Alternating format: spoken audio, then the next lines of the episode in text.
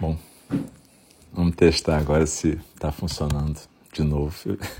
Hoje eu comecei até mais cedo, porque eu comecei a testar o, o aplicativo. De novo, eu tive que reiniciar o celular só para ver se estava funcionando. Vamos ver se funciona ou se eu vou ter que reiniciar de novo. Ah, está funcionando. Você vai ter que reiniciar de novo. Então, boa noite para quem está chegando agora e para quem está continuando depois da meditação. Obrigado por estarem aqui. Se você está chegando agora, eu sugiro que depois escute a nossa prática compartilhada, que foi a primeira, o primeiro programa de hoje, quarta-feira, dia 24, porque tem muito a ver com o texto da John Halifax que a gente vai ler agora eu sempre lembro que a fala do Dharma é uma prática que nem zazen. Então, a gente fica na postura, a gente tenta não funcionar como numa aula, que a gente fica tomando nota e conversando com o professor na cabeça. Então, na fala do Dharma, a pessoa que está instruindo, professor ou professora, está lendo um texto, normalmente um sutra, no caso é um sutra moderno. o De Pé na Beira do Abismo, da John Halifax Roshi. E a gente está no último pedaço do último capítulo. O último capítulo é sobre compaixão e a gente vai para o último pedacinho dele hoje.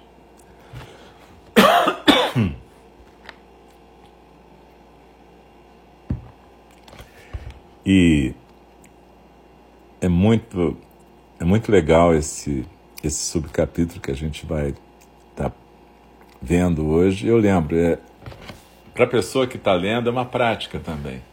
A gente também fica na postura, a gente também inspira e expira e procura bailar com as palavras que a gente está lendo, traduzindo aqui no caso. Mas vocês também, na verdade, inspirando e expirando, deixem as palavras passar por vocês. E no começo a gente recita um verso de abertura do Dharma, né, que na verdade é um verso de intenção. A gente tem a intenção de fazer melhor para que a gente possa ser um vaso para o Dharma, né? E depois a gente, no final, vai recitar os quatro votos dos Bodhisattvas. Talvez vocês saibam que um Bodhisattva é como se fosse figura ideal no Mahayana, que é o grande grupo de tradições a que pertence o Zen. Então é como se fosse um ideal. O Bodhisattva é aquela pessoa que está praticando as paramitas, as qualidades transcendentais, generosidade, disciplina, paciência, etc, etc. E que faz um voto de estar nesse mundo para que todos os seres possam ser aliviados dos seus sofrimentos e dores. Não importa se vai conseguir ou não, não é essa a questão. A questão é um projeto de vida, é um, é um voto, né? A gente vive muito por voto na nossa prática, né? E um voto não é uma expectativa de resultado, um voto é um jeito de viver, né? Então a gente pode entender os quatro votos depois como uma proposta de um estilo de vida. É um estilo de vida que a gente está se propondo a viver. Então, no começo da fala do Dharma, a gente recita em conjunto o verso da abertura do Dharma, depois a gente volta para a postura, porque normalmente quando a gente recita, a gente junta as duas mãos na frente do rosto e recita, como se fossem mãos em prece, a gente recita os quatro votos, os quatro votos não, o, verso da abertura do Dharma três vezes, depois juntos no final a gente recita os quatro votos e eu recito sozinho no final o versinho que Dogen ensinou para gente. Carinhosamente lembrando para a gente não perder essa oportunidade única que é estar vivo e poder praticar. Então, de novo, muito obrigado pela presença de vocês todos, vocês todos, e a gente vai dar início agora.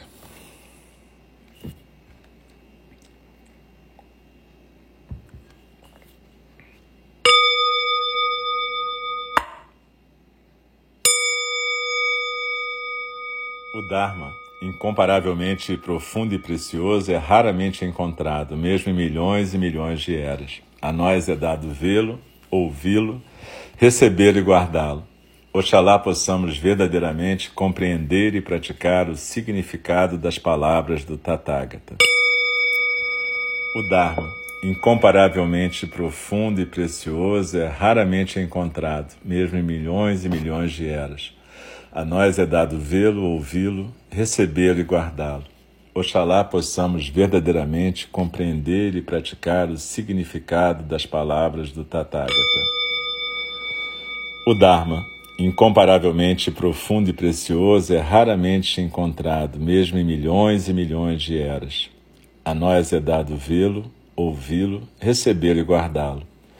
Oxalá possamos verdadeiramente compreender e praticar o significado das palavras do Tathagata. E a gente vai continuar então aqui a leitura do De Pé na Beira do Abismo, o último capítulo sobre compaixão e o último subcapítulo desse capítulo, que é compaixão no campo mortuário. Na verdade, a palavra aqui em inglês é charnel ground, e normalmente isso é um lugar onde os corpos ficam expostos, seja para cremação, por exemplo, numa fogueira perto de um rio, como é comum na Índia, no Nepal, ou seja expostos aos animais como abutres e chacais, como é mais comum no Tibete, porque pela dificuldade de você enterrar ou ter madeira para cremar, normalmente os corpos eram deixados, antigamente pelo menos, ao tempo, em campos sagrados. E isso era chamado então de campo sagrado, campo mortuário, campo fúnebre.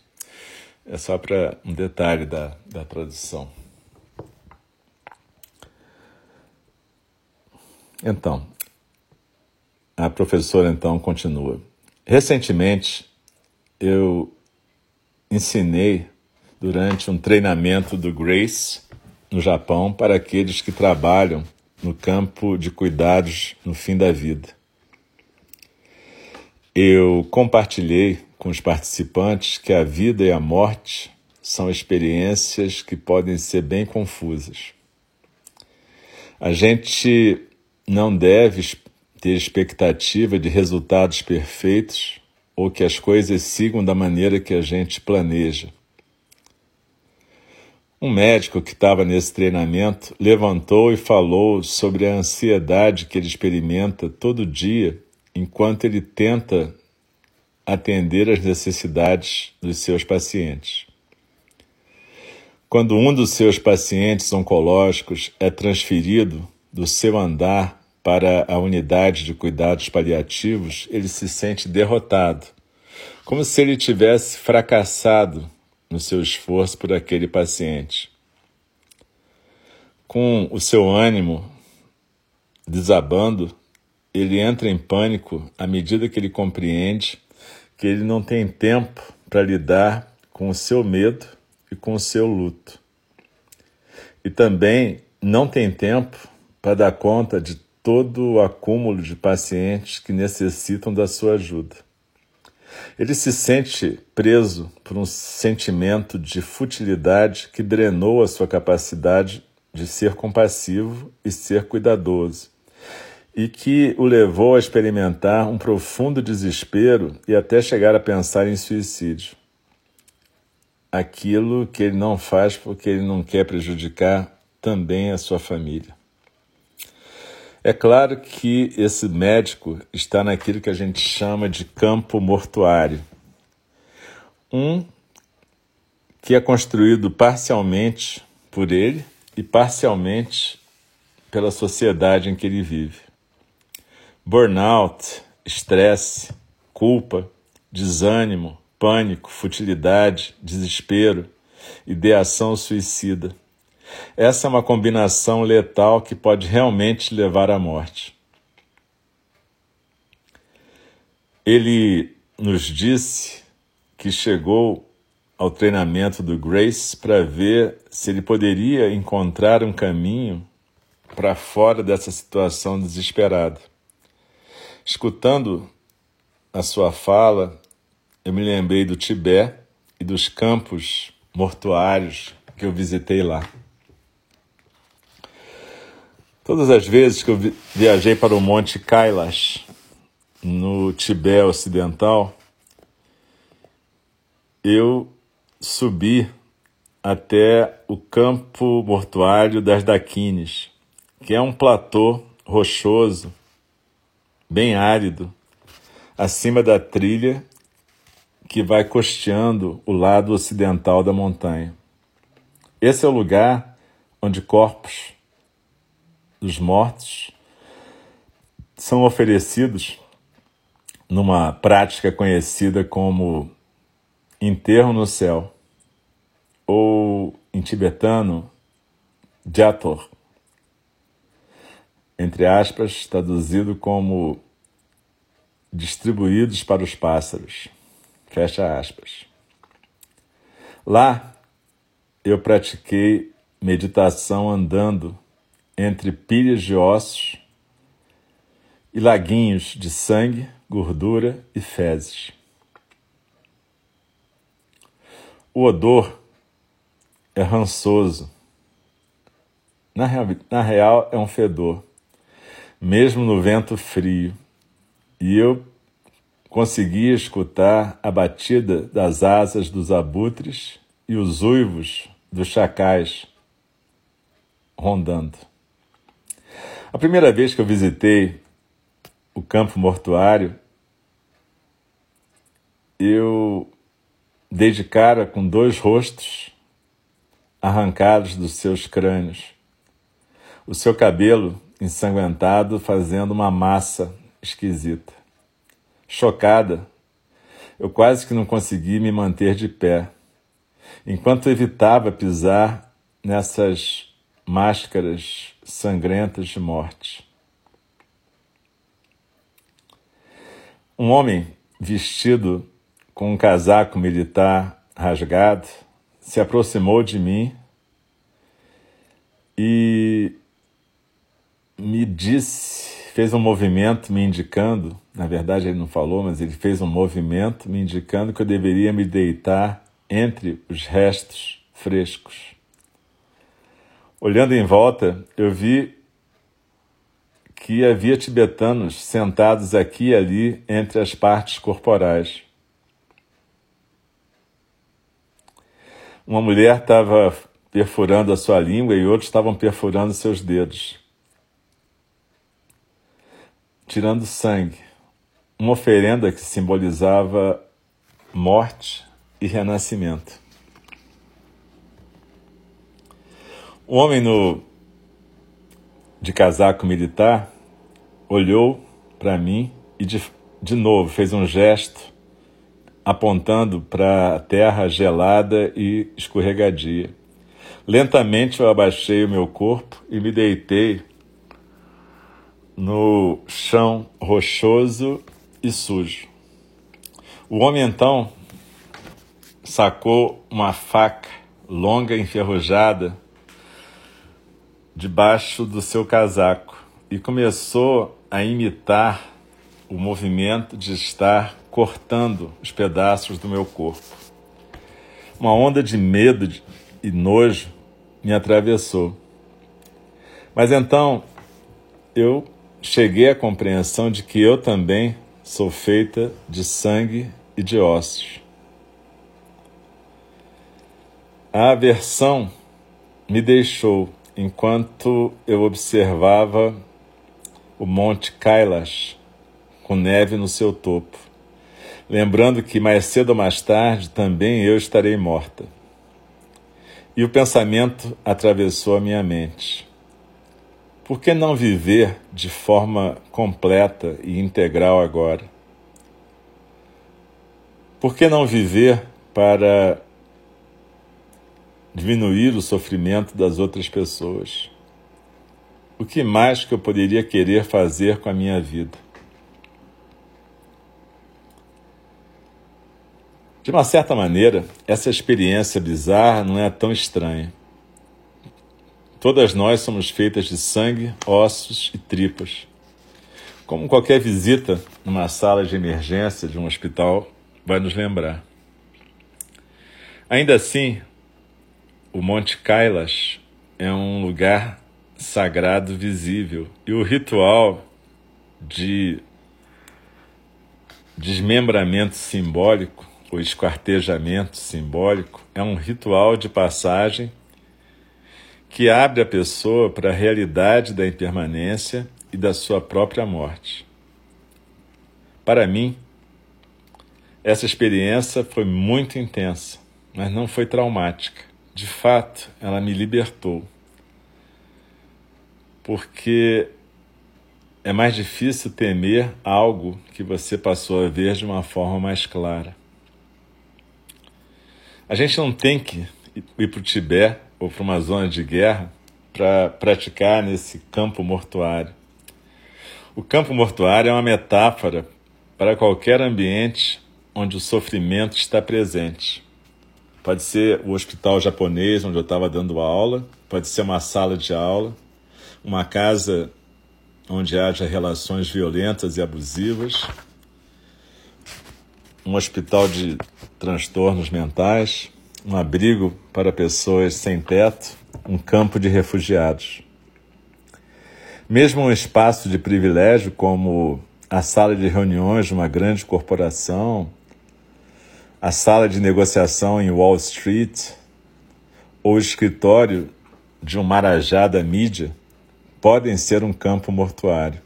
Realmente, qualquer lugar onde exista medo, depressão, raiva, desespero, desrespeito, engodo, é um campo mortuário incluindo a nossa própria mente. Quando quer que a nossa profissão, qualquer que seja a nossa profissão ou vocação, a prática do campo mortuário está disponível. A gente senta no meio de um sofrimento sutil ou óbvio.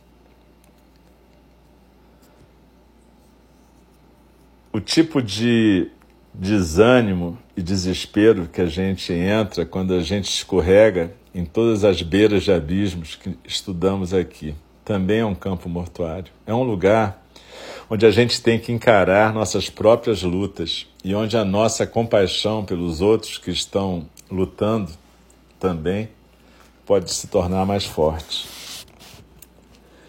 Quando a gente sofre dentro do nosso próprio campo mortuário interno, a gente fica vulnerável ao altruísmo patológico, ao transtorno empático, ao sofrimento moral, ao desrespeito e ao burnout. Mas quando a gente dá uma olhada mais ampla e mais profunda ao mesmo tempo, a gente vê que esse campo mortuário não é somente um lugar de desolação, mas também um lugar de possibilidades infinitas. O meu colega Fleet Mall, que foi preso e ficou preso por 14 anos por acusações de tráfico de drogas, compara a sua experiência de praticar meditação na prisão com praticar no campo mortuário. A prisão é um ambiente de prática bem duro, ele é, registra. E um ambiente onde cobiça, ódio e ilusão são as palavras de ordem do dia. Ainda assim, esse campo mortuário provou alguma coisa para ele.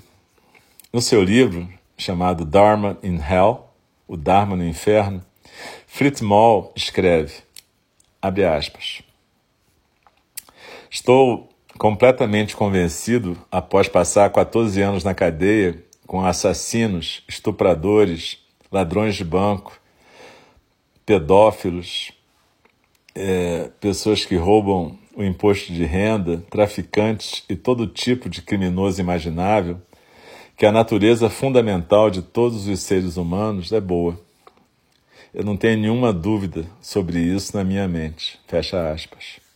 Como Fleet, eu acredito que é possível a gente se redimir e que qualquer situação tem dentro de si alguma coisa que pode nos ensinar, alguma coisa que pode nos levar de volta para a sabedoria natural.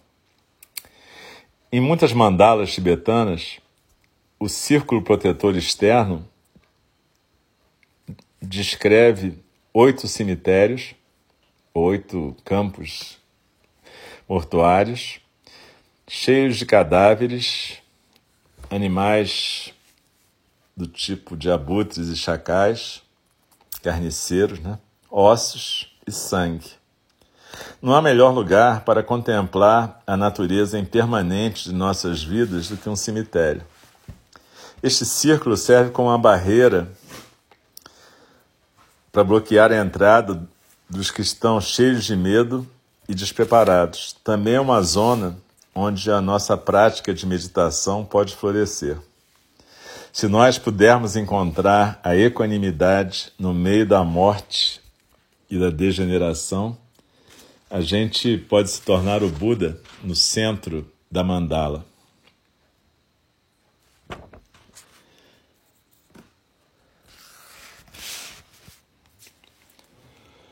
E aqui a gente vai interromper, ainda vai ter um pedaço para a semana que vem, pequenininho, mas agora é hora da gente respirar um pouco com o que a gente acabou de ouvir.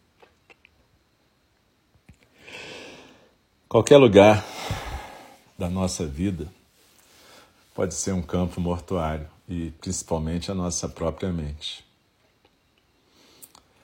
Inspirando e expirando, sente o seu corpo aqui e agora.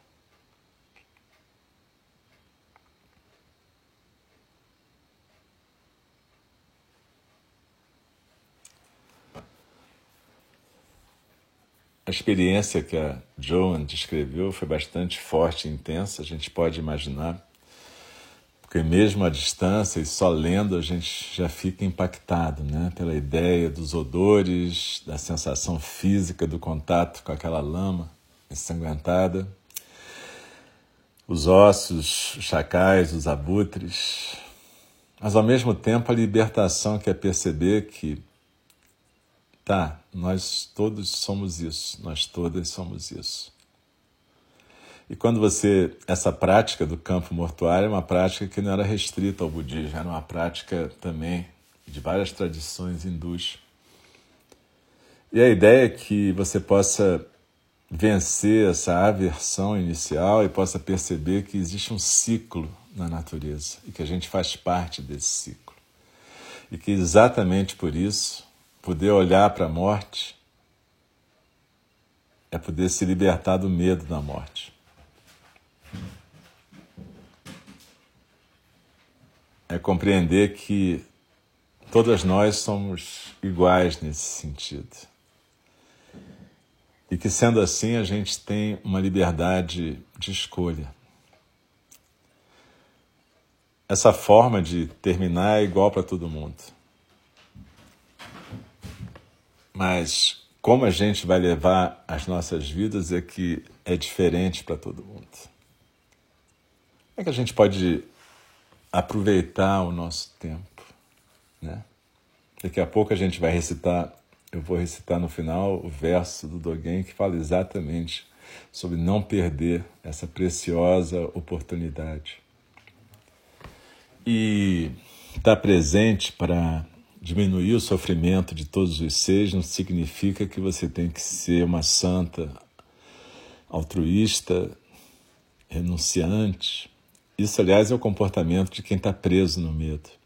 É o altruísmo patológico. Não é disso que a John está falando.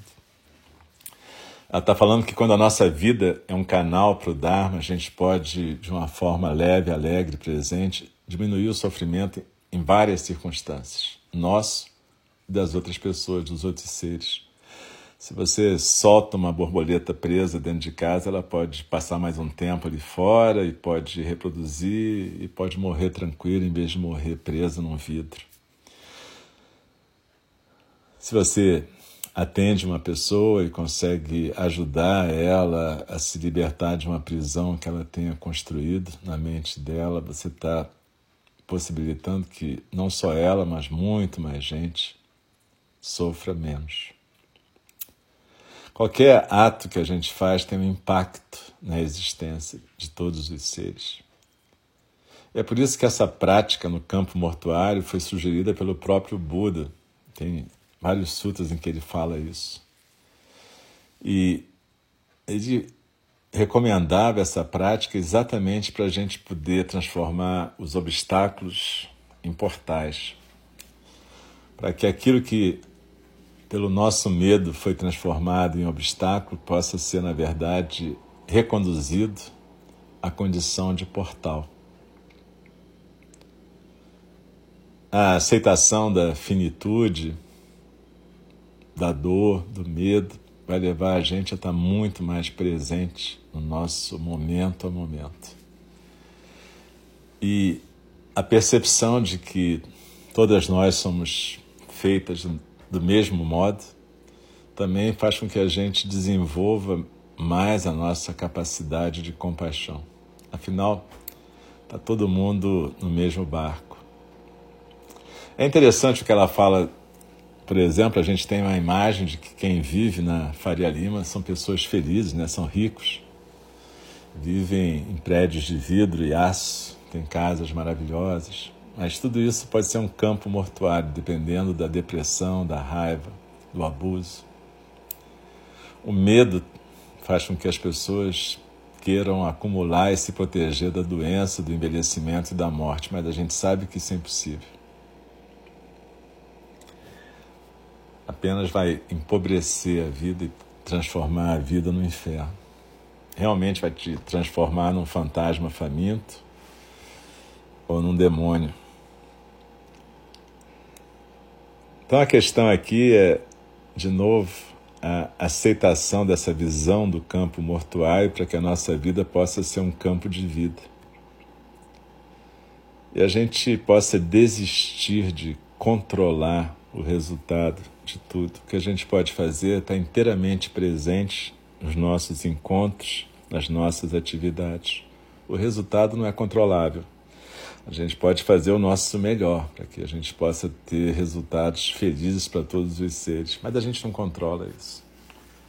O que a gente pode sim controlar é essa questão do apego e da aversão, para que a gente possa realmente ser livres não ficarmos presos nos nossos obstáculos. Então, que a gente possa perceber os nossos momentos de campo mortuário, são os momentos onde esses cinco obstáculos aparecem. Eles estão listados quando, na meditação que as pessoas fizeram antes dessa prática aqui, então escuta lá depois. E como é que a gente pode através da aceitação, transformar o veneno em remédio. Então desliza na expiração, se aquieta no centro e a gente vai recitar agora os quatro votos.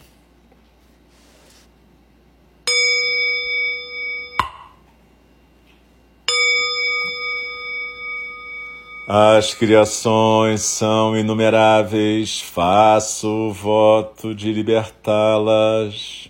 As ilusões são inexauríveis, faço voto de transformá-las. A realidade é ilimitada, faço o voto de percebê-la. O caminho do despertar é insuperável, faço o voto de corporificá-lo. As criações são inumeráveis, faço o voto de libertá-las. As ilusões são inexauríveis, faço o voto de transformá-las. A realidade é ilimitada, faço o voto de percebê-la. O caminho do despertar é insuperável, faço o voto de corporificá-lo. As criações são inumeráveis, faço o voto de libertá-las. As ilusões são inexauríveis, faço o voto de transformá-las. A realidade é ilimitada, faço o voto de percebê-la. O caminho do despertar é insuperável, faço o voto de corporificá-lo. Deixe-me respeitosamente lembrá-los: a questão de vida e morte é de importância suprema. O tempo passa e a oportunidade é perdida. Vamos despertar, despertar, preste atenção. Não desperdice a sua vida. Então, pessoal, muito obrigado por vocês estarem aqui. É, algumas coisas que eu falei aqui do Grace e, e da meditação, para quem não ouviu a da semana passada, talvez seja necessário ouvir para fazer mais sentido. Então, o que eu sugeriria é que a meditação da semana passada e a meditação dessa semana sejam repetidas em algum momento e as duas falas do Dharma possam ser ouvidas. Falta só um pedacinho agora, mas é porque esse pedaço é bem impactante. E o outro pedaço já fala de outra coisa. Esse pedacinho, faltam duas páginas para terminar o livro. E aí a gente termina a semana que vem. Não tem pressa para esse resultado. Mas, de qualquer jeito, muito obrigado por estarem aqui. Vamos lembrar do, do, desse processo do Grace, está lá registrado da semana passada. E a gente pode entender que a vida é algo que pode ser bastante bacana, com todo o seu terror, todas as coisas difíceis, duras e dolorosas que muitas pessoas estão vivendo, mesmo as pessoas que aparentemente são é, mais felizes no Facebook. É evidente que existem pessoas mais privilegiadas, até como nós, que podemos estar aqui juntos praticando nessa hora. Mas é evidente também que cada uma, cada um tem o seu próprio campo mortuário. E esse campo mortuário certamente é uma chance da gente praticar e transformar realmente o veneno em remédio. Super obrigado. E eu lembro que amanhã de manhã, amanhã de noite, 8 da manhã, 8 da noite, sexta, 8 da manhã, 8 da noite, sábado, 9 da manhã. Tem prática também, a prática de sábado às 9 da manhã é mais para iniciantes, assim como a de terça às 8 da noite, mas todas as práticas são abertas e sempre são oportunidades para a gente ouvir professoras e professores diversos e podermos conseguir pistas para nossa própria prática. Então, uma boa noite, fiquem bem, se cuidem e cuidem dos seres que vocês amam. Bom, se sobrar um pouco de vontade de cuidar de quem você não ama também, será ótimo. Mas então, gente, uma boa noite, fiquem bem. Tchau, tchau.